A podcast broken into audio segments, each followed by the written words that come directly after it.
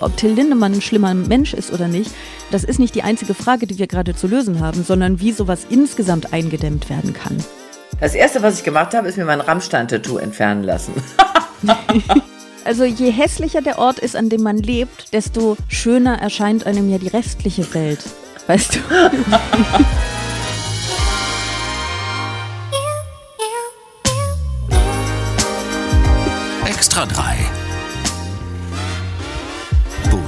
Bosettis Woche. I want to be a part of it. New York, New York. These vagabond shoes. Ja, New York ist gerade der Ort, an dem man sein will, wenn man auf Weltuntergangsfilme steht. Bosettis Woche ist das hier, der Extra 3 Podcast. Ich bin Sarah Bosetti und äh, ich bin nicht in New York, sondern in Berlin in einem Hotelzimmer am Hauptbahnhof, weil ich gleich in den Zug steigen muss. Und mir zugeschaltet ist eine Frau, die ihr kennt, wenn ihr einen Fernseher habt. Ich durfte schon mal bei ihr auf dem roten Sofa sitzen und nun sitzt sie äh, leider nicht neben mir in diesem Hotelzimmer, sondern sie sitzt ganz woanders, aber immerhin hören wir uns. Bettina Tietjen ist heute da. Hallo. Ja, hallo Sarah freue mich sehr, dass wir uns wenigstens auf diesem Wege mal unterhalten können. Ja, ich mich auch. Wir haben uns, glaube ich, also wir haben uns ein paar Mal schon im, im NDR-Gebäude, so in der Maske haben wir uns da nochmal getroffen, ne? So war es doch. Genau, wir haben uns in der Maske schon häufiger mal getroffen, was ich immer nett finde. Aber das ist immer so ein bisschen anstrengend, sich da zu unterhalten, weil beide gucken in unterschiedliche Spiegel und äh, zwei Maskenbildnerinnen machen an einem rum. Da kann man nicht so ganz entspannt reden. Also ich glaube, es ist jetzt ein bisschen netter ich denke ja auch immer, die müssen das ja auch immer alles aushalten. Ne? Die müssen sich das ja immer alles mit anhören, die Maskenbildner oder Maskenbildnerinnen. Aber, ja, die ähm, mögen das gar nicht. Die mögen das gar nicht, dass während sie die Augenbrauen gerade filigran nachziehen, man sich äh, lebhaft mit jemand in seinem Rücken unterhält. Genau, vor allem wenn man dann so anfängt zu lachen und sich bewegt und die Augen aufmacht, obwohl man es genau. gerade gar nicht darf. Masken, äh, Maskenräume sind eigentlich ja bei jeder, es interessiert jetzt niemanden außer uns, aber wir erzählen es euch trotzdem. Maskenräume sind so bei jeder Fernseh- und vermutlich auch Filmproduktion ja eigentlich immer der, der, der, schönste Ort, ne? weil da irgendwie alle hinkommen. Da kommen immer alle hin und sagen, ah, ich habe hier noch, ich habe da noch und da erzählt man sich irgendwie so viele Sachen. Ich mag das ja eigentlich. Ja, ich auch. Weil es ist, ist ähm, die kriegen viel zu hören. Also ich wundere mich immer, warum überhaupt noch nie eine Maskenbildnerin mal äh, so ihre Autobiografie geschrieben hat mit all den Geschichten. Aber ist natürlich Schweigepflicht, ne? Schwierig. Ja, das stimmt. Aber man muss ja auch dazu sagen, sie hören viel, sie erzählen aber auch manche Dinge weiter. Also ich habe durchaus schon über, über einige Menschen aus dieser Branche, in der wir uns da bewegen, äh, Dinge aus der Maske wieder gehört. Also man, man darf nicht den Fehler machen, äh, zu vergessen, dass das ja irgendwie äh, durchaus Menschen sind, die auch einen Mitteilungsdrang haben. Aber es genau. ist ganz genau. lustig. Ich finde es ich find's immer ganz schön. Wo wir bei schönen Orten sind, fangen wir nämlich gleich mal. Das ist jetzt mein neues Konzept. Mein Konzept früher bei diesem Podcast war immer, dass wir alle am Ende weinen. Jetzt ist mein Konzept, dass wir alle total glücklich sind. Deswegen fangen wir einfach mit ein bisschen Applaus an. Klatschen vom Balkon. Der Applaus diese Woche geht äh, an Hamburg. Es gibt doch dieses, ähm, äh, es gibt ein Städte-Ranking, in dem gemessen wurde, wo die Menschen am glücklichsten und unglücklichsten sind. Und Hamburg ist die glücklichste Großstadt Deutschlands. Kannst du das bestätigen? Du bist da doch oft. Ich lebe da. Ich lebe in Hamburg. Du äh, lebst ja, in Hamburg. Ja, ich dachte, ja. weil du jetzt gerade nicht in Hamburg bist, dass du vielleicht auch äh, ne, gar nicht in der Stadt selber lebst. Ach guck, dann kannst nee, du das ja noch viel genauer sagen. Genau, ich bin, ich bin momentan in Schleswig-Holstein. Aber Schleswig-Holstein ist auch sehr glücklich. Die Menschen in Schleswig-Holstein gelten im Allgemeinen auch als sehr glücklich in diesem Glücksatlas. Äh, ja, also ich, ich klar, ich, mir geht's gut, aber das hängt, glaube ich, nur begrenzt von Hamburg ab, äh, dass ich ganz zufrieden bin. Äh, das ändert sich ja auch immer komischerweise. Es gibt ja auch noch diesen, diese lebenswerteste Stadt äh, Deutschlands. Das äh, wird, wird auch regelmäßig abgefragt. Und da kommen dann auch manchmal so Orte wie Münster oder so. Das, was mich auch wirklich wundert, wie sowas äh, entsteht, wie so ein Ranking entsteht. Also ich fand es interessant. Mhm. Hamburg ist natürlich eine sehr schöne Stadt, aber ich glaube nicht, dass das ausschlaggebend ist dafür, ob Menschen glücklich sind oder nicht. Es kommt ja auch mal darauf an, wer da eigentlich gefragt wird. Wer wird denn da gefragt? Mhm. Was sind das für Leute? Wie entstehen da, solche Zahlen? Da, da wurden so, ich glaube, um die 3000 Leute gefragt, ähm, die wahrscheinlich nach irgendwelchen Kriterien ne, halbwegs repräsentativ ausgewählt wurden. Ähm, ich finde das tatsächlich auch recht wenige, vor allen Dingen, wenn man von Großstädten ausgeht, in denen ja wirklich immens viele Menschen leben. Also ich weiß, dass ne, ab einer bestimmten Anzahl äh, Umfragen als repräsentativ gelten, aber ähm, ich finde also mir, mir erscheint da die mögliche Fehlerquote auch recht hoch. Was ich interessant finde, ist, früher dachte ich immer, komm, die Stadt ist doch egal. Hauptsache, du hast da gute Menschen und gute Dinge zu tun. Das glaube ich auch immer noch, zu einem großen Teil. Aber vielleicht ist ja ein bisschen was dran. Also der, der Mensch, der diese, ähm, dieses Ranking gemacht hat, hat gesagt, dass das Glücksempfinden hauptsächlich von der Einkommenshöhe der Menschen abhängt, von der persönlichen Gesundheit, vom gesellschaftlichen Zusammengehörigkeitsgefühl und von der Arbeit der öffentlichen Verwaltung, was ich sehr, sehr lustig finde, weil mir nicht klar war, dass das einen Einfluss auf mein persönliches Glücksempfinden hat. Ähm, aber vielleicht ist da ja was dran. Weil, also vor allen Dingen, wenn man sich auch so die die Schlusslichter anschaut, die Schlusslichter sind nämlich Leipzig auf dem letzten Platz und Dresden auf dem vorletzten Platz. Und mhm. ähm, dann geht natürlich das Mutmaßen los, woran das liegen könnte. Und eine Theorie ist, dass es eine, dass es da eine ältere Bevölkerung gibt. Äh, zumindest ein bisschen. Und das finde ich ein wahnsinnig, eine wahnsinnig traurige Schlussfolgerung, weil was bedeutet das? Werden wir, wenn wir älter werden, alle unglücklich? Das Was ist ja schrecklich, du? eine schreckliche Perspektive. Ich meine, ich bin ja, gehöre ja äh, rein theoretisch schon zur älteren Bevölkerung. Ich bin ja 63. Das heißt, dann müsste ich ja latent schon in mhm. Richtung Unzufriedenheit, müsste das Pendel schon in Richtung Unzufriedenheit gehen, was bei mir aber gar nicht der Fall ist. Im Gegenteil. Ich habe eher das Gefühl, was je älter ich ein? werde, desto zufriedener bin ich. oh, wie schön. Ja, das, das finde ich sehr mutmachend.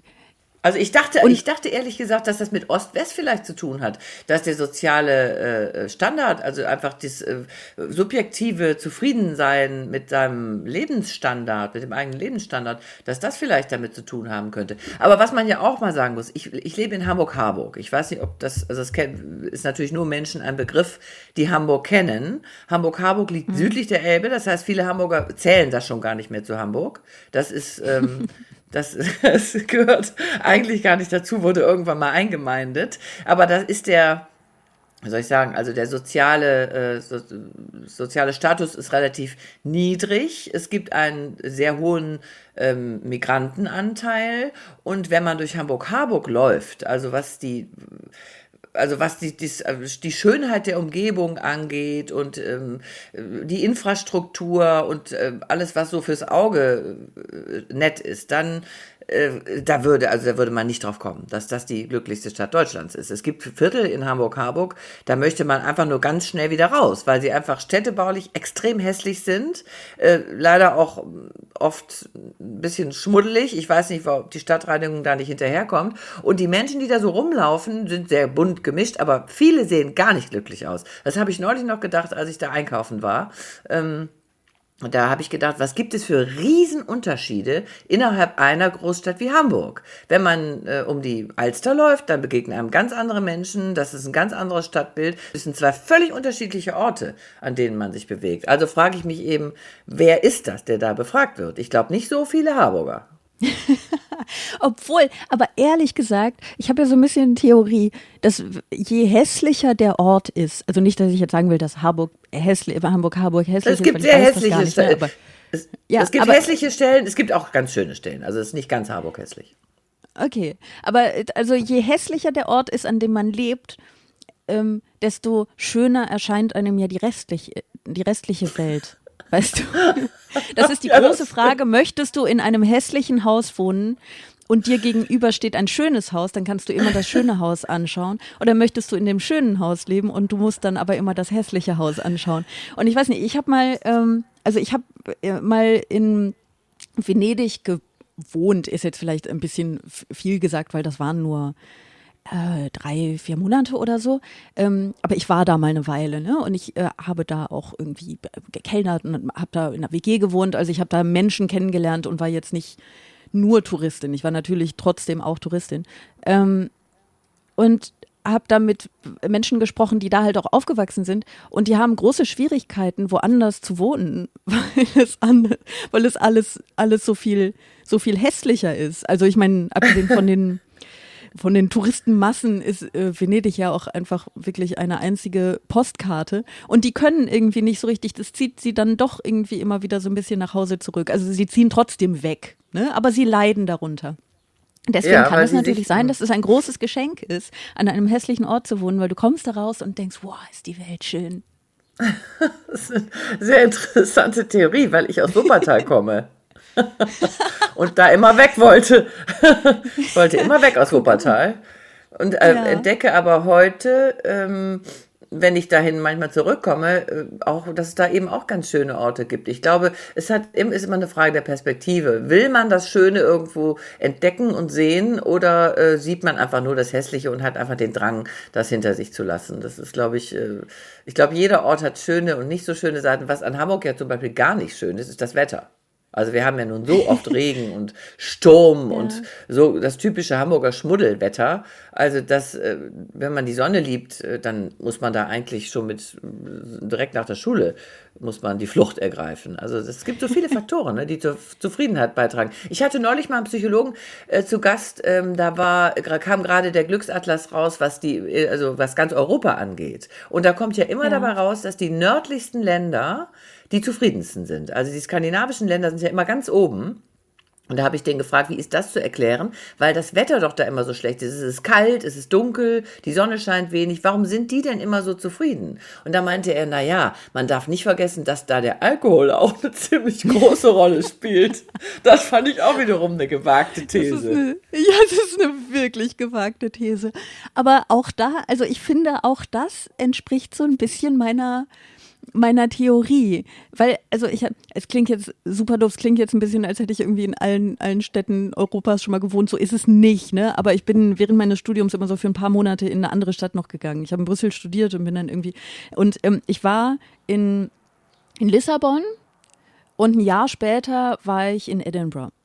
Und wir haben uns in dieser WG in Lissabon alle irgendwie angefreundet. Da war eben ein Schotte bei und dann haben wir uns im Jahr, im Jahr danach in Edinburgh wieder getroffen. Äh, eben auch der, ähm, also zumindest einer von den Portugiesen. Und dieser Portugiese hat so gelitten in Schottland, weil es halt die ganze Zeit geregnet hat. Der war, der war wirklich, der war, der war im Grunde krank die ganze Zeit. Der war, es hat ihn so fertig gemacht, dass da die Sonne nicht schien. Das hat ihn wirklich fertig gemacht. Und das, äh, ich finde, das stützt meine sehr gute Theorie, dass wenn du dann immer Sonne hast, und dann regnet es mal, dann stürzt es dich in die Verzweiflung. Aber wenn Regen erstmal so das Grundding ist, dann freust du dich über die Sonne. Stimmt, Merkst ja, du, wie ich Werbung wirklich. mache für eine schlechtere Welt, damit wir dankbarer werden? Ich weiß nicht, ob ich meine eigene Theorie so gerne mag.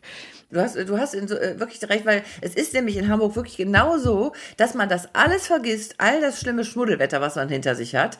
Wenn die Sonne scheint, dann freut man sich dermaßen, ja. dass man denkt, Hamburg ist die schönste Stadt der Welt. Ja, Siehst du? Wahrscheinlich ist das der ganze Trick hinter dieser, hinter diesem, hinter diesem Ranking. Aber ähm, wir müssen jetzt, glaube ich, doch mal ein bisschen zu schlechter Welt kommen. Ja. Verlierer der Woche.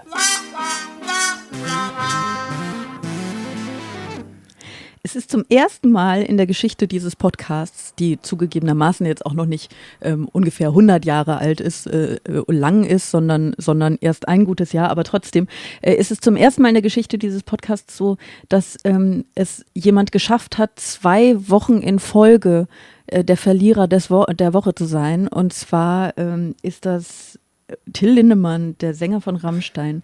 Und ein Grund dafür ist das hier dass ich mich in einer Situation wiedergefunden habe, wo ich als Sexobjekt für irgendeinen 60-Jährigen hingesetzt wurde auf irgendeine so verfickte Couch und mir Alkohol gegeben wurde. Sowas muss kommuniziert werden. Es kann nicht sein. Das äh, war die deutsche Influencerin Kyla Schicks. Ähm, hast du dieses Video gesehen, mal vorab gefragt ja. von ihr? Ja, ähm, komplett. Ja, also nicht ganz, nein, nein, ich habe es nicht komplett ja. geguckt, aber ich habe Auszüge gesehen. Okay, also es ist auch durchaus so, dass es, dass sich da Dinge so ein bisschen wiederholen und so. Ich war aber irgendwie ein bisschen fasziniert von dem, von dem Ganzen. Ich habe es mir tatsächlich ganz angeschaut. Ähm, ich habe, du hast gesagt, du hast die Folge letzte Woche gehört, ne? Wir haben also unsere Folge jetzt. Ähm, ich habe letzte Woche mit Horst Evers auch schon über dieses Thema gesprochen, dieses ganze Thema Vorwürfe an Rammstein, konkret an Till Lindemann, dass äh, Frauen, junge Frauen, sehr junge Frauen im Verhältnis zu ihm ähm, gezielt ausgewählt werden für Aftershow-Partys, äh, auf denen er äh, auf denen sie hauptsächlich Sex mit ihm haben sollen und ihnen Alkohol gegeben wird. Und es gibt diese Vorwürfe, dass ähm, von verschiedenen Frauen, ähm, dass äh, sie sich nur lückenhaft an die Abende erinnern und äh, zum Teil mit Spuren an ihren Körpern und ähm, äh, ne, äh, großer Verwirrung aufgewacht sind. Es gibt auch die Vorwürfe, dass ähm, sie quasi mitten im im Akt aufgewacht sind. Also, ähm, das sind erstmal Vorwürfe. Viele dieser Frauen sind anonym. Letzte Woche war noch die Situation, dass es wirklich hauptsächlich eine Frau war, Shelby eine Irin, die Vorwürfe ähm, ausgesprochen hat, weil sie am ganzen Körper am nächsten Tag ähm, äh, Hämatome und äh, blaue Flecken, Blutergüsse und alles hatte und nicht mehr so richtig wusste, was passiert war, obwohl sie kaum was getrunken hatte, äh, nach eigener Aussage. Und da war ich noch sehr bedacht darauf, mm, nicht vorzuverurteilen, weil mir das wichtig ist, ähm, weil ich glaube, dass das nicht die Art ist, das Grundproblem zu lösen. Äh, da bin ich immer noch. Die Situation hat sich aber jetzt natürlich ein bisschen geändert. Erstens, weil es wirklich viele, viele Aussagen von Frauen von überall auf der Welt gibt, bei der, die sich sehr miteinander decken und wo es sehr unwahrscheinlich ist, dass die sich jetzt irgendwie alle abgesprochen haben. Ähm, und weil ja noch ein paar äh, mehr Dinge inzwischen auch von Seiten der Band passiert sind. Aber äh, erstmal die Frage an dich. Bist du in diesem Themenkomplex drin? Hast du das verfolgt oder hast du das jetzt quasi so ein bisschen nachgelesen oder hältst du sowas komplett von dir fern? Nein, ich habe das da? natürlich verfolgt. Ich habe das natürlich verfolgt. Das erste, was ich gemacht habe, ist mir mein Rammstein-Tattoo entfernen lassen. Nein, ich habe, das habe ich gerade, das habe ich nämlich auch gelesen in diesem Zusammenhang, dass die jetzt, äh, also die Studios, die äh, Tattoos entfernen, die haben, die brummen jetzt, weil die, die ganz viele Leute sich ihre Rammstein-Tattoos äh, wegmachen lassen ja, wollen aus äh, Enttäuschung. Ich habe das auch, ich habe das auch als ähm, als Gratis-Angebot gesehen von einer ähm, Tätowiererin, die hat äh, in Berlin ja. irgendwie, die hat angeboten, so ich, ich äh, entferne die gratis für euch. Was ja, ja, das ist doch verrückt, oder? Verrückt. Also ich, nein, ich bin verfolge das äh, natürlich, weil ich das ein sehr interessantes Thema finde. Äh, zumal ich eigentlich, bis, bis das kam, immer mal dachte, ich möchte mal gerne zu einem Rammstein-Konzert, weil es immer gesagt wird, das ist so ein Wahnsinnserlebnis, die mal live zu sehen, das ist ganz, eine ganz besondere Atmosphäre und das muss man mal erlebt haben. Also habe ich schon tatsächlich versucht, Karten zu bekommen, äh, um die meinem Mann mhm. zu schenken was ich jetzt, ich bin jetzt im Nachhinein sehr froh, dass ich das, äh, dass ich da keine Karten bekommen habe, weil ich finde das so schlimm. Also ich finde das so schlimm, gruselig. Äh, was, was ich nicht zusammenkriege, ist, ich kenne niemanden persönlich von dieser Band natürlich. Ich kenne nur Leute, die, die die toll finden. Ähm, was ich nicht zusammenkriege, ist, sind diese Geschichten und diesen Flake. Das hat ja der Horst Evers auch schon erzählt, dass dieser Flake ja. so wahnsinnig nett sein muss. Ich habe von so vielen Leuten gehört, was das für ein netter Kerl ist. Also äh, Buchhändler, wo, wo, wo er eine Lesung gemacht hat und äh, Leute, die ihn mal in pri äh, privaten Zusammenhängen äh, kennengelernt haben. Das passt für mich nicht zusammen mit all dem Rest, aber egal. Ich finde das mhm. äh, schockierend, ähm, einfach abstoßend, äh, ganz furchtbar, was man da hört. Mhm. Ja, die, die Sache ist natürlich die, ähm, es gibt ja zwei Ebenen. Also ich finde, die eine Sache, die sich jetzt im Vergleich zu letzter Woche wirklich geändert hat, ist, dass man mit sehr viel größere Wahrscheinlichkeit sagen kann, dass es diese Aftershow-Partys und diese Art der Rekrutierung durch diese, ich nenne sie jetzt mal Assistentin von, äh, von Till Lindemann, auch wenn sie offenbar gar nicht offiziell bezahlt wurde, was auch immer es da für ein Verhältnis gab, ähm, aber diese, diese Art der Rekrutierung von jungen Frauen gezielt, ähm, damit die irgendwie äh, in eine in einen separaten Raum zu einer separaten sogenannten Aftershow-Party mit Hilde Lindemann gehen, wo aber nur diese Frauen dann aufgereiht sind, ihre Handys abgeben müssen und halt irgendwie trinken sollen und der pickt sich dann eine raus. Also dieser Teil scheint mir inzwischen sehr viel gesicherter. Erstens, weil es wirklich viele Frauen unabhängig voneinander berichtet haben. Zweitens, weil es, ähm, ich habe das beim RND gelesen, da wurde irgendwie eine nicht namentlich genannte, aber bandnahe Person interviewt, die ähm, das bestätigt hat. Und drittens, das ist vielleicht noch das Entscheidendste von allem, es gibt ja seit gestern ein, ähm, ein Statement von der Anwaltskanzlei, die Till Lindemann nun offenbar engagiert hat.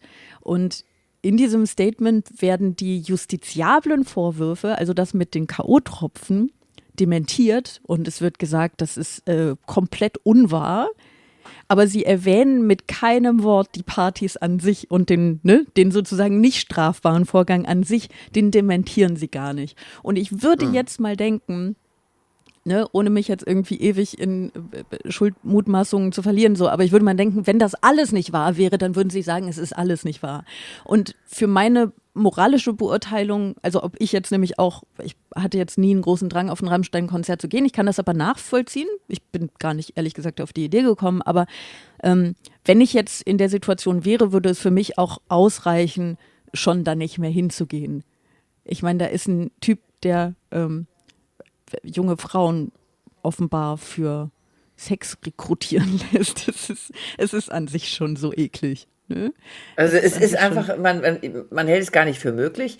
Also ich habe es nicht für möglich gehalten, dass das in dieser Form es stattfindet, sowas. In, in, ich meine, bei einer weltbekannten Band, es muss ja auch ganz viele, wie man jetzt sieht, ganz viele äh, Zeugen geben, Menschen, die das wussten. Sowas kann man ja gar nicht äh, geheim halten, dass das so hingenommen wird, dass das äh, viel, mhm. möglicherweise ist das ja Usus auch bei anderen äh, Bands aus dem, ich weiß nicht, Rock-Metal-Bereich, äh, keine Ahnung, äh, wer weiß, was die Stones äh, veranstaltet haben. Das ist, kann ja, es kann ja durchaus System haben, dass einfach Fans, weiblich, vor allen Dingen weibliche Fans, äh, dass da dieses Macht, diese Machtstrukturen, dass die, dass das so ist und dass das viele ganz, gar nicht schlimm finden, dass, dass dann dieses Argument kommt, wieso?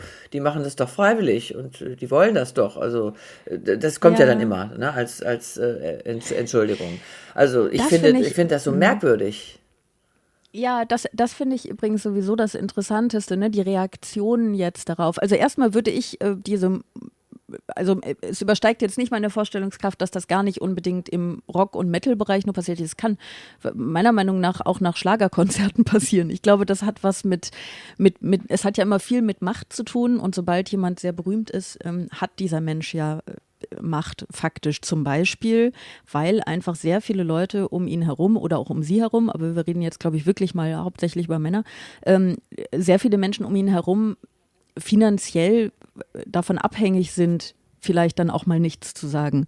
Und ähm, was du gerade meintest mit äh, sympathischen Bandmitgliedern, es ist natürlich jetzt, also da könnten wir jetzt wirklich nur mutmaßen. Ne? Es ist wirklich einfach gar nicht, wir wissen ja einfach überhaupt gar nicht, was die wussten oder nicht.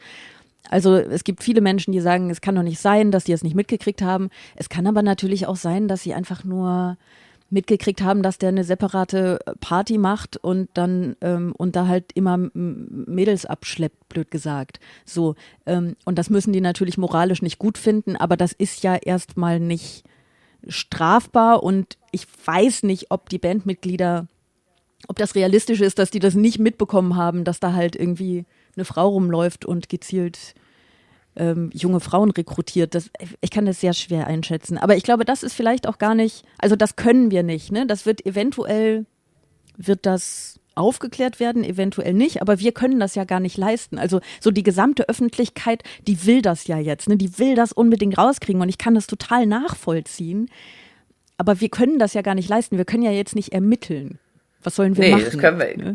das kann man eben nicht. Man kann nur, man kann sich nur wundern darüber, dass so ein, ähm, ja, dass, dass diese Art von Verhältnis zwischen Mann und Frau, äh, egal ob der Mann jetzt reich und berühmt äh, ist und ein Star und die Frau ein kleines Mädel, das da äh, den, den bewundert, äh, dass diese Art von Verhältnis, dass das, dass das existiert und dass das mhm. möglich ist in der heutigen Zeit, äh, ohne dass da äh, sofort jemand gesagt, hallo, das geht doch nicht äh, dass, dass das zufällig durch nach Jahren rauskommt, weil eine mal anfängt, äh, wo, weil eine Grenze überschritten wurde und äh, eine anfängt zu reden ne? und keine Angst hat, das zu sagen.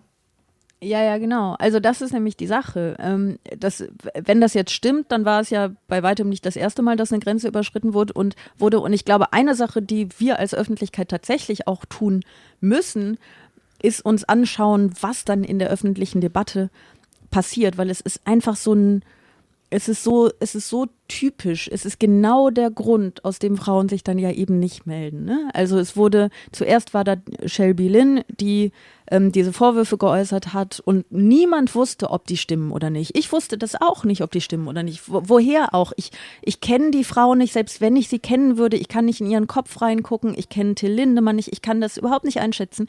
Und trotzdem wussten es alle. Die einen wussten, dass Till Lindemann, guck mal, der schreibt ja auch so Gedichte und so, der muss ja schlimm sein. Und die anderen wussten, dass die ja nur irgendwie, weiß ich nicht, ihre 15 Minuten ähm, Berühmtheit haben will oder was auch immer oder ne, was weiß ich, was dann vorgeworfen wird.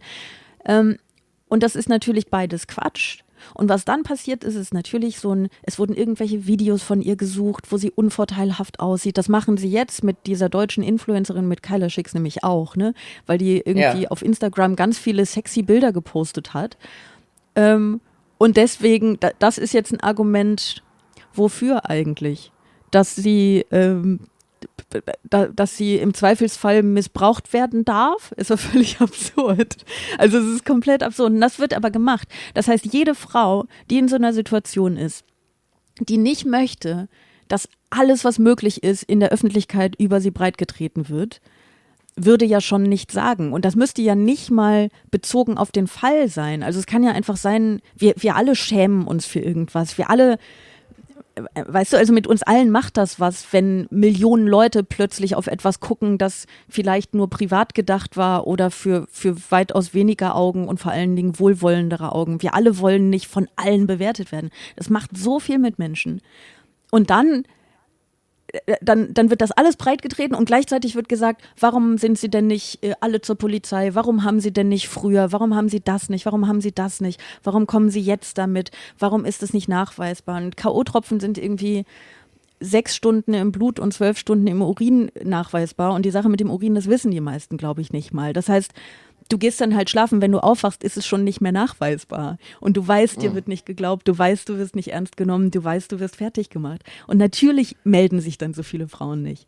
Und das ist ja, einfach, das, das, was da jetzt passiert, ist genau dasselbe wie immer. Es ist genau das. Es ist ja nicht die Ausnahme, die gerade passiert, sondern genau das ist die Regel. Und ja. da finde ich, könnten wir halt, so wir als gesamte Öffentlichkeit unsere Augen jetzt mal drauf richten. Weil die Frage, ob Till Lindemann ein schlimmer Mensch ist oder nicht, der, das ist nicht irrelevant, das will ich nicht sagen, aber das ist nicht die einzige Frage, die wir gerade zu lösen haben, sondern wie sowas insgesamt, weil du ja auch meinst, ne, das kann es ja auch in anderen Fällen geben, wie sowas insgesamt eingedämmt werden kann. Ich erinnere mich, äh, das ist mir sofort, äh, sofort äh, eingefallen, dieser Fall Luke Mockridge, das ist ja ähnlich äh, äh, mhm. abgelaufen. Ne? Das war jetzt natürlich, hatte eine andere Dimension, aber das war ja auch eben der, der Star, der eben Mädels da in irgendeiner Art und Weise äh, ausnutzt oder seine Prominenz ausnutzt. Und da war es doch auch so, dass diese Frau, äh, mit der, ich ehrlich gesagt, den Namen habe ich vergessen, das war doch auch eine Influencerin, mit der er da zusammen war. Da ging das wurde ja auch von der Presse sowas von breit getreten. Da wurde auch gesagt, guckt euch doch mal deren Instagram-Account an, was die für Fotos postet, wie die drauf ist und muss das denn sein? Also das ist einfach immer so, ich, ich finde, finde, das ist aber auch ein Zeichen unserer Zeit, äh, äh, gar nicht nur bei diesem Thema, dass diese mediale Hysterie, die dann ausbricht, äh, sobald sowas bekannt wird, die, die trägt ja gar nicht dazu bei, sowas aufzuklären und wirklich rational mal zu gucken, was ist da eigentlich passiert, sondern die macht ja genau das Gegenteil. Die, die schaukelt das, das, die Aufregung so hoch, dass am Ende es gar nicht mehr um die Sache an sich geht, sondern sich alle immer nur aufregen und empören äh, das verhindert eher eine Auseinandersetzung mit den wirklich wichtigen Dingen. Ja, ja, genau. Und das ähm, am Ende bist du dann, also Ines Aioli war das. Äh, äh, Ines, Ines genau, äh, Anjoli, genau, die war das. Genau. Ja. Ähm, Ines Anjoli und die hat, ähm, denn am Ende sind es dann nämlich genau, du hast, du hast dann so Teambildung, ne? Team Luke und Team Ines. so. Ja, ja. Und niemand genau. bringt das weiter. Ich glaube, es ist, also das habe ich schon gesagt, ne, aber es ist ein bisschen die, die Schwierigkeit, die wir alle men als Menschen haben, dieses Dilemma auszuhalten, es nicht zu wissen. Und es ist auch wirklich ein Dilemma. Ich will das gar nicht kleinreden. Ich finde es ja auch schwierig, weil du musst ja an irgendeinem Punkt bei Menschen in der Öffentlichkeit muss die Öffentlichkeit sich ja an irgendeinem Punkt entscheiden, wie sie damit umgeht. Also wenn jetzt, ähm, um, um wieder zu Rammstein zurückzukommen, wenn Rammstein auftritt und du findest die Band gut, findest aber sexuelle Übergriffe nicht ganz so gut, dann musst du an irgendeinem Punkt entscheiden, was du glaubst. Und äh, weil das einen Einfluss darauf hat, ob du weiterhin zu diesen Konzerten gehst oder nicht. Und die aktuelle Situation ist, also sie haben ja jetzt gerade in München ihre vier Konzerte, ich glaube vorgestern war das erste ähm, von diesen vier. Und sie haben die nicht Ja. abgesagt. Sie haben die nicht zuletzt aus finanziellen Gründen nicht abgesagt, weil da irgendwie, sie hätten irgendwie einen zweistelligen Millionenbetrag bezahlen müssen als äh, äh, äh, Ausfall, weiß ich nicht was, ähm, wenn, wenn die ausgefallen wären. Und ähm, da waren wirklich viele Menschen und es gab eine Gegendemonstration, von der berichtet wurde, dass das 50 Leute waren. Das heißt, da standen, Ja. ich weiß nicht, 100.000 Leute, die gesagt haben, puh, und da standen 50 Leute, die halt auch Die dagegen, genau. schön, die genau, die schön beschimpft wurden. Und ich habe nur ein Bild davon gesehen. Es sah wirklich, es war wirklich wahnsinnig traurig. Ne? Es war wahnsinnig traurig. Es war aber natürlich auch ein schwieriger Zustand. Also ich bin sowieso nicht die große Demogängerin, aber ich hätte mich in dem Moment auch nicht auf die Demo gestellt, weil ich ja auf Grundlage wovon könnte ich zu 100 Prozent sicher sein, ähm, also zu dem Zeitpunkt, dass, dass es unmöglich ist, diese Band noch auftreten zu lassen.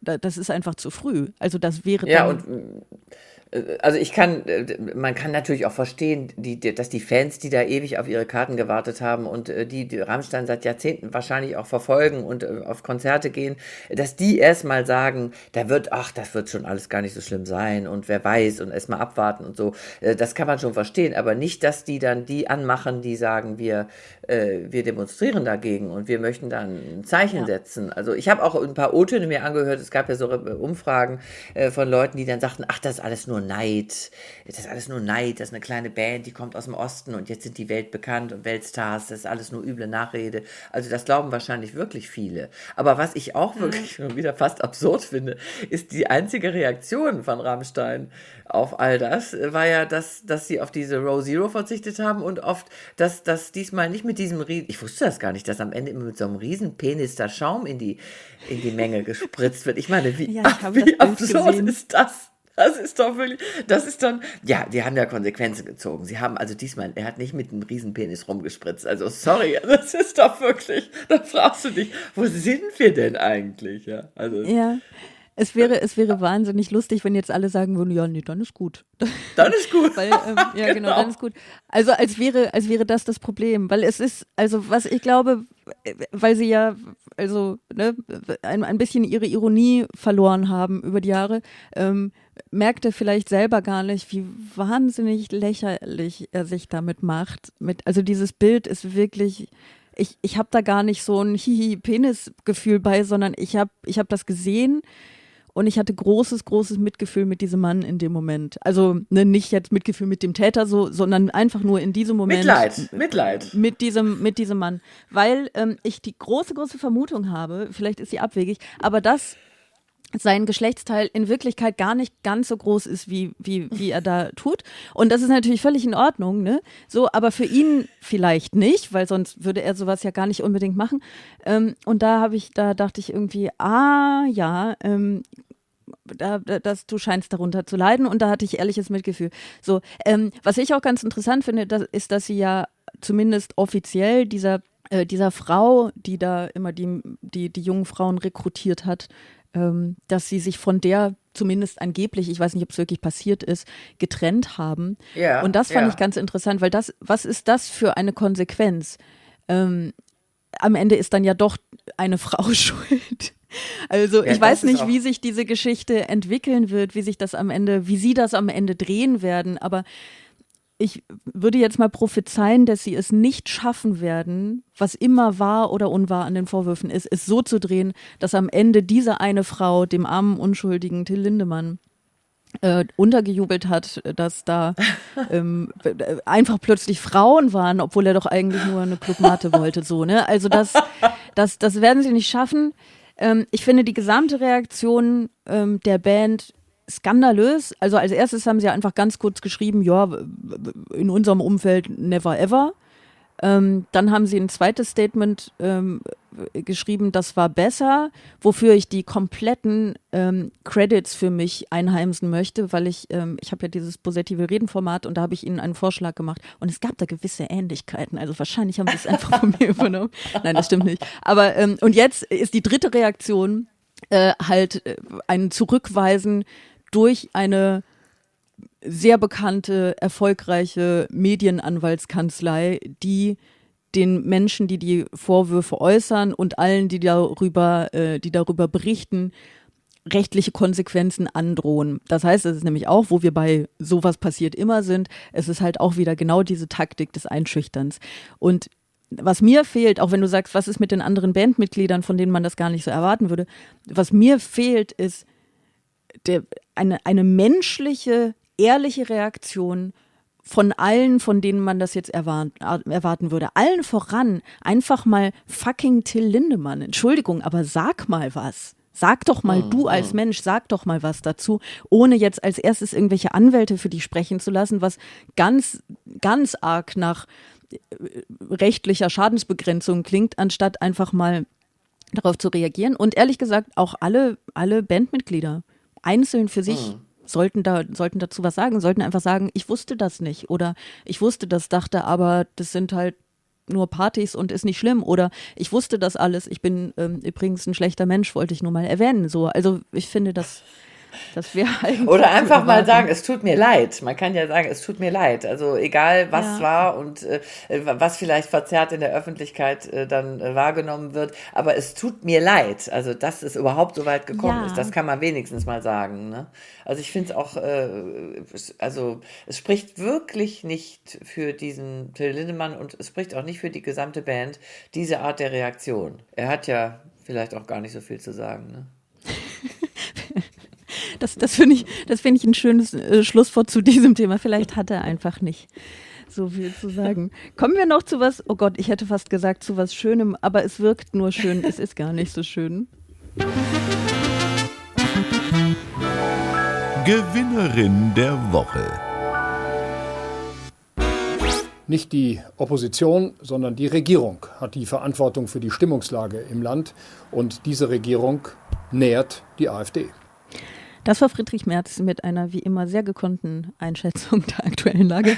ähm, die Gewinnerin der Woche ist, äh, glaube ich, wirklich eindeutig die AfD, so, so leid es mir tut. Äh, die AfD hat einen Umfrage hoch. Ich sage das immer so ein bisschen hoffnungsvoll, weil Umfrage hoch würde ja bedeuten, dass das quasi das Maximum ist. Und sie sind ähm, gleich auf mit der SPD bei 19 Prozent.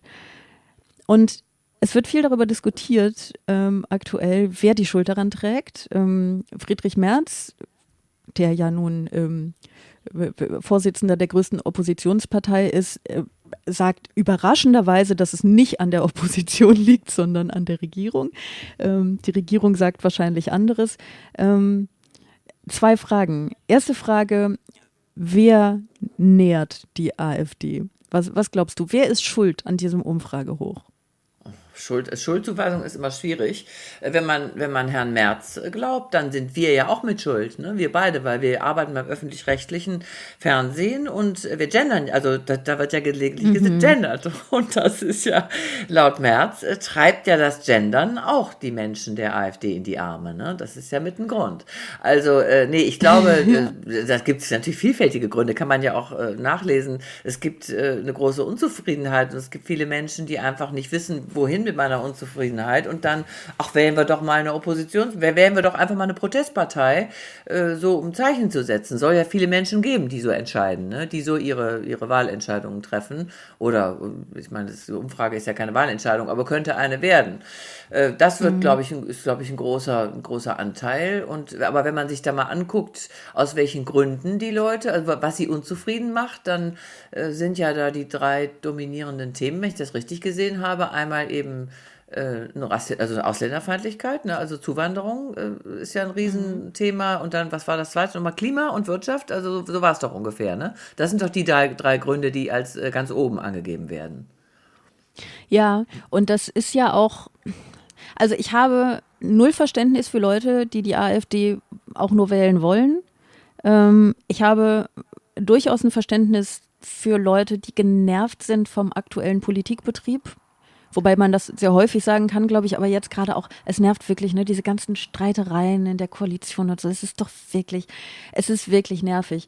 Ähm, ich sehe da persönlich ehrlich gesagt nicht alle Regierungsparteien äh, gleichermaßen in der Schuld, aber es ist ja schon wirklich so, dass, also der, der Umgang mit den Themen, der ist wirklich anstrengend einfach, weil es so viele Streitereien gibt. Und da finde ich eben gerade jemanden wie Friedrich Merz auch der Sache nicht sehr förderlich, weil der wahnsinnig destruktiv ist. Also es ist eine, ich finde, die, die CDU begreift ihre Rolle in der Opposition, also natürlich zum Teil richtig, weil sie die Regierung kritisieren soll, aber ich finde, dass sie, sie machen, eigentlich machen sie Kindergarten und sie machen alles schlimmer. Das ist, das ist das eine. Und das andere ist, dass ja auch wirklich einige Dinge jetzt angegangen werden müssen, die natürlich die Bevölkerung auch belasten. Also dieses ganze Klimathema, weil es so lange verschlafen wurde, muss jetzt halt angegangen werden. Und wir haben jetzt sozusagen das große Pech, auch Menschen in der Regierung zu haben, die es halt jetzt auch wirklich angehen. Das ist natürlich ein, also was heißt ein großes Glück, aber es ist natürlich eine Notwendigkeit. Aber ich glaube, viele Menschen denken, oh, gib mir jetzt halt irgendeine Partei, die mich mit dem Quatsch in Ruhe lässt. Und dieses Gefühl kann ich durchaus nachfühlen. Es ist nur, du musst doch dann in einer Demokratie, wo du als Bürgerin und Bürger nun mal der Souverän bist, musst du doch, also ist zu erwarten, dass du dann noch einen Schritt weiter denkst und, und siehst, dass die AfD nicht die Lösung für irgendwas ist. Also die Lösung, die, die AfD hat keine Lösung für irgendwas und die ist keine Lösung für irgendwas.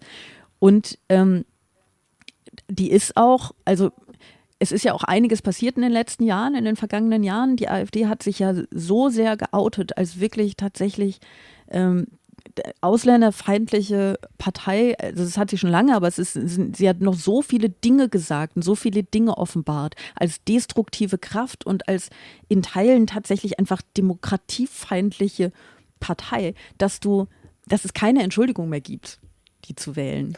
Nee, nee, aber das, man fragt sich ja, das können ja nicht alles Dummköpfe sein, ne? die sagen, äh, ich, ich, ich würde die AfD wählen. 19 Prozent, das ist ja wirklich eine, eine, richtig hohe Zahl. Also sind das Menschen, die einfach die, die Politik äh, falsch finden, äh, unserer Regierung, oder die, äh, die, die es nicht verstehen, die, die nicht richtig also das wird ja immer gesagt, es wird nicht genug kommuniziert, es wird nicht genug erklärt, warum gewisse Dinge passieren. Äh, der Kanzler äh, schweigt und, und äh, sagt gar nichts. Also mhm. das leuchtet mir aber auch nicht so richtig ein, weil Robert Habeck, der und der ist ja, also ich glaube, also wenn, wenn man die Themen Klima und Wirtschaft sieht, dann hat es viel auch mit seinem Ministerium, mit seinen Entscheidungen zu tun, ne, diese Unzufriedenheit. Der ist ja nun gerade der Typ Politiker, der immer versucht zu erklären, warum ja, er total. was macht. Ne?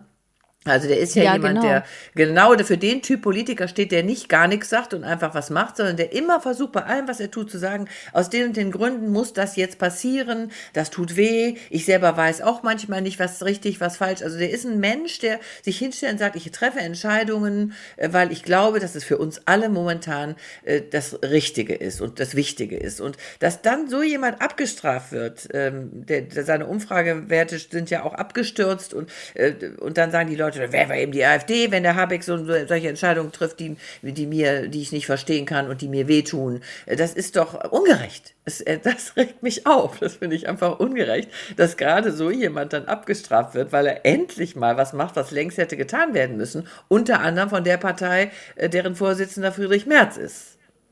Ja, äh, das ist mir auch, also ich, ich verstehe, warum so eine äh, große Kampagne gegen Robert Habeck gefahren wird. Ähm, von der CDU so, sowieso, weil er einfach politisch eine große Gefahr für sie ist. Ähm, von der Springerpresse ist jetzt ja auch leider wenig anderes zu erwarten. Ich, ich verstehe, dass das passiert. Ne? Ich sehe, warum. Aber es ist tatsächlich empörend. so, also ich finde das sehr wichtig, dass wir den Menschen, die viel politische Macht in diesem Land haben, dass wir denen ganz genau auf die Finger schauen. Das ist alles völlig richtig.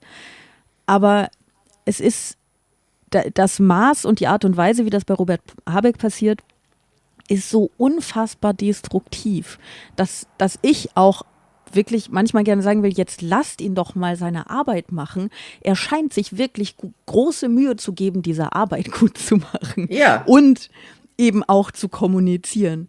Ähm, und der ist absolut nicht kein fehlerfreier Mensch und kein fehlerfreier Politiker. Und ähm, ich würde gerne, ähm, ich würde gerne ihm auf die Finger schauen und die Fehler heraus, aber kann, ne, das können wir alles irgendwie machen. Aber dazu kommt man ja gar nicht, weil man sich so sehr über die Bild aufregen muss, die nichts anderes tut, als in großen schwarzen Lettern auf weiß Habeck ist ein schlechter Mensch zu schreiben, was wirklich niemandem hilft. Also ich sehe ehrlich gesagt die Ursache für sowas wie einen AfD-Umfragehoch und eine allgemeine ähm, große Empörung über zum Teil kleine Dinge in der Gesellschaft auch eher ähm, eher da als jetzt bei, so wie Friedrich Merz sagt, den Grünen. Ich meine, Friedrich Merz hat ja auch irgendwie geschrieben, dass wenn man also sinngemäß hat er geschrieben, wenn ihr der Regierung eins auswischen wollt, dann wählt ihr jetzt AfD. Also er hat wirklich fast dazu aufgerufen, die AfD zu wählen. Er hat gesagt, dass man, äh, wenn man die AfD wählt, einen Denkzettel verpassen kann und der nicht zuletzt die, die Grünen trifft. Also näher an eine fast schon direkte, ähm, einen fast schon direkten Aufruf zum Wählen der AfD kommst du ja eigentlich nicht. Und dann sagt er im fast selben Atemzug, ähm, die Schuld liegt natürlich daran, dass es im, im öffentlich-rechtlichen Rundfunk manchmal geschlechtergerechte Sprache gibt. Oh Schreck, oh Kraus. Es ist schon, es ist schon wirklich erstaunlich. So. Das ist ja schon Comedy, das ist ja schon Comedy, also ich meine, so, sowas zu, behaupten. Leider, ja. Aber wenn man sieht, ich lese nicht viel in den sozialen Netzwerken, aber wenn man sieht, wenn man mal im in der Sendung, ich, also ich versuche immer so zu gendern, dass es nicht, äh, also ich sage immer Journalistinnen und Journalisten, Zuschauerinnen und Zuschauer, ich weiß nicht, nennt man, glaube ich, mhm. binäres Gendern oder was auch immer. Also so versuche ich das mhm. immer zu lösen, weil ich, ich finde Gendern wirklich sehr wichtig. Ich finde einfach, das ist eine wichtige Sprachreform. Aber wenn man dann aus Versehen mal sagt, eine Gästin oder ModeratorInnen oder irgendwas rutscht einem, also da muss man schon sagen, es rutscht einem raus und man bedenkt in dem mhm. Moment nicht, dass das ein großes Aufregerthema ist. Da ist was was los dann bei Facebook. Äh, da gibt es wütende, also wirklich hasserfüllte Beschimpfungen. Da frage ich mich immer, was sind denn das für Menschen, was sind denn das für, für Prioritäten? Als ob das wirklich ein Thema ist, über das man sich aufregen muss. Als ob es wirklich nichts Wichtigeres gäbe in der Welt als, ein, äh, als eine, eine, eine ganz behutsame Reform der deutschen Sprache, die durchaus Sinn, ihren, ihren Sinn hat. Das kann ich manchmal nicht verstehen. Und das ist, glaube ich, genau dasselbe wie eben dieses, äh, dieses, äh, dann, wähle ich eben AfD, das ist einfach unreflektiert. Das Menschen, die, die gar nicht, äh, die, die, ich glaube, die denken einfach wenig nach. Also, die, die, die, mhm. reagieren wahnsinnig impulsiv. Und äh, vielleicht bereuen sie es im Nachhinein dann, dass sie das, hoffe ich, äh, dass sie sich dann so über Dinge aufgeregt haben, die es gar nicht wert sind. Ja, also es ich, ist schon, es ist schon, äh, also das, dieses, äh, dieses Reagieren mit, mit Umfragewerten oder mit Wahlentscheidungen ist eine, ist eine ganz irrationale Sache. Und ich bin ja auch immer, äh, ich, die Rolle, also das ist nicht nur die Springerpresse. Ich glaube, die Medien spielen da auch eine ganz große Rolle in der Art und Weise, wie sie Themen aufgreifen und wie sie mit Themen umgehen. Äh, das ist natürlich auch Meinungsmache. Und woran äh, sollen Menschen sich orientieren in ihrer Meinungsbildung, wenn nicht an den Medien? Ja, ja. Aber also ich finde, ich finde es auch, vielleicht habe ich es ein bisschen falsch gesagt, ich will jetzt nicht einfach sagen, die Springerpresse, äh, das sind die Bösen, alle anderen sind die Guten. So, so einfach ist es ja nicht. Ähm, es wäre schön, ne? manchmal wäre es schön, wenn es so einfach wäre, aber so ist es ja nicht. Und ich glaube, diese, ähm, diese Sache mit dem, mit dem Gendern und dem Aufregen, das ist völlig recht manchmal habe ich das Gefühl, die Leute, äh, es ist gar nicht so, dass sie denken, oh, jetzt muss ich mich aufregen, sondern sie denken manchmal, oh, jetzt kann ich mich wieder aufregen. Also sie freuen sich, glaube ich. Ich glaube, dass wir einigen Menschen einen großen, großen Gefallen tun, wenn wir gendern, weil äh, sie sich dann aufregen können und weil sie das vielleicht auch zumindest für kurze Zeit ein bisschen glücklich macht. In diesem, in diesem Sinne möchte ich dich meine Gästin nennen, weil das habe ich heute nicht gemacht, aber ich habe das wirklich. Ähm, häufiger ne, in der Anmoderation auch gesagt, meine Gästin ist heute und dann haben Leute nämlich auch immer sofort schon ähm, irgendwie in die Kommentare geschrieben, ah, da habe ich sofort ausgeschaltet. Und dann dachte ich so, okay, weißt du, dann hör dir, hör dir halt die Stunde nicht an, weil ich äh, den Bruchteil einer Sekunde ein Wort gesagt habe, das dir nicht gefällt, dann, dann ist es halt so. Naja, wir sind, äh, wir sind durch für heute zumindest. Ach, schade, schade. Fast, ja. Ne, ich finde auch, wir haben uns eigentlich gerade erst warm gelaufen, aber ähm, wir sind fast durch für heute. Es gibt ja ähm, nämlich noch das hier. Eine letzte Frage. Das haben wir noch. Die letzte Frage. Möchtest du deine an mich zuerst stellen oder soll ich meine an dich zuerst stellen? Ich stelle meine an dich. Okay. Und zwar möchte ich wissen, worüber du am liebsten beim Frühstück redest. Oh. ich ähm, rede morgens nicht. das ist unwahrscheinlich, das glaubt mir niemand. Nein, ich bin so, ich, es, es kommt drauf an, welches Frühstück man meint. Also ich, ich habe manchmal so ein bisschen zwei, was ist die Mehrzahl von Frühstück, Früh, Frühstück Katar? Ähm, beim ersten, das wäre dann mit meinem Kind, da spreche ich natürlich nur über ähm, über Hegel und Kant und beim zweiten spreche ich dann gar nicht. Das erste ist natürlich irgendwie so ein, oh, möchtest du noch ein bisschen nachher? So, ne? Also ähm, beim, beim ersten äh, bestimmt mein Kind, worüber wir reden. Und beim zweiten Frühstück, äh, da würde ich tatsächlich gar nicht reden. Das ist ein bisschen so ein, so ein Zeitungslesfrühstück bei mir. Da bin ich dann einfach schon so ein bisschen drin in, was passiert gerade auf der Welt. Und das mag ich auch. Also, dass ich dann einfach gar nicht reden muss, sondern äh, mich schon so ein bisschen vertiefen kann in äh, darin, was, was gerade so abgeht. Also das. Ja, äh, interessant. Ja. Klar, du musst ja auch was wissen, um reden zu können. Du, ähm, um, um ja. über Dinge reden zu können, muss man sie ja erstmal genau kennen.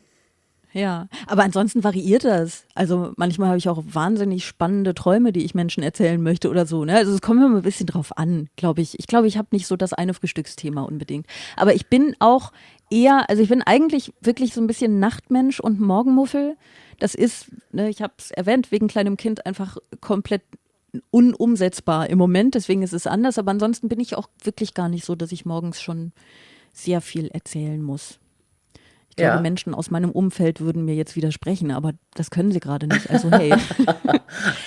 ähm, ich hatte eine Frage an dich, aber ich habe sie gerade geändert, weil ähm, du über Menschen gesprochen hast, die sich aufregen. Und deswegen ist meine Frage an dich, was regt dich auf? Oh, mich regt vieles auf. Ähm, äh, ich, in, in, der Tat äh, regt mich am meisten auf, ähm, im Moment jetzt, ja. Im, am meisten regt mhm. mich auf äh, diese, dieser, dieser Rassismus und diese äh, irrationale Ablehnung von Menschen, die äh, aus anderen äh, Ländern in unser Land kommen wollen. Äh, das kann ich gar nicht verstehen. Äh, und das, ist, das streift man ja auch schon wieder das Thema AfD. Das kann ich nicht verstehen, wie man so hartherzig sein kann und, und glauben kann, dass man dass man äh, eine, eine, richtige Entscheidung trifft, indem man sagt, dann schotten wir uns ab, äh, die sollen mal da bleiben, wo sie sind. Äh, in die Richtung geht's ja leider gerade politisch auch. Äh, also das mhm. kann ich generell einfach nicht verstehen, diese, diese Haltung. Und darüber kann ich mich immer wieder aufregen und äh, auch diskutiere darüber auch viel mit mit meinem Mann und mit, ja, mit allen, die, die, die Lust darauf haben. Ich, ich verstehe es nicht, wie, warum Menschen so sind warum Menschen so sind. Das ist doch eine, eine, eine, eine schon aus christlich-moralisch-ethischen Gründen müssen wir doch sagen, natürlich helfen wir Menschen, äh, die, denen es schlechter geht als uns. Äh, und warum es so viele gibt, die das nicht so sehen, das regt mich auf und ich verstehe es einfach nicht. Ich finde, das war ein wirklich guter Abschlussworte für diesen Podcast. Das war Bosettis Woche für heute. Wenn ihr diese Folge mochtet, dann dürft ihr euer Lob wie immer schreiben an bosettiswoche.ndr.de. Wenn ihr diese Folge nicht mochtet, dann dürft ihr wie immer äh, keine Mail schreiben an bosettiswoche.ndr.de. Wenn euch ähm, eine letzte Frage einfällt für die nächste Woche, nächste Woche ist nämlich Ingo Zamperoni da, dann dürft ihr die auch gerne schreiben an diese E-Mail-Adresse. Ihr dürft diesen Podcast natürlich abonnieren. Das ist einfach ein Service für euch selber, weil ihr dann nicht mehr daran denken müsst. Und ähm, ihr dürft natürlich auch andere Podcasts hören hier in der ARD Audiothek, zum Beispiel ähm, noch einen Podcast aus der NDR Satire-Redaktion, die Intensivstation, jeden Montagabend. Nächste Woche geht es weiter am Freitag. Ähm, jetzt habt ein schönes Wochenende und vielen Dank, dass du da warst, Bettina. Das hat viel Spaß gemacht. Ja, mir auch, Sarah. War ein sehr schönes Gespräch. Sehr schön. Wir sehen uns bald wieder in einer äh, Garderobe des NDR. ja, ich freue mich drauf, mit dir über die Welt zu diskutieren, während eine Maskenbildnerin versucht, mir den Lidstrich zu ziehen. ja, das ist schön. Genauso machen wir das. Bis dann. Tschüss. Tschüss. Extra 3. Bosettis Woche. Ein Podcast vom NDR, immer freitags nachmittags.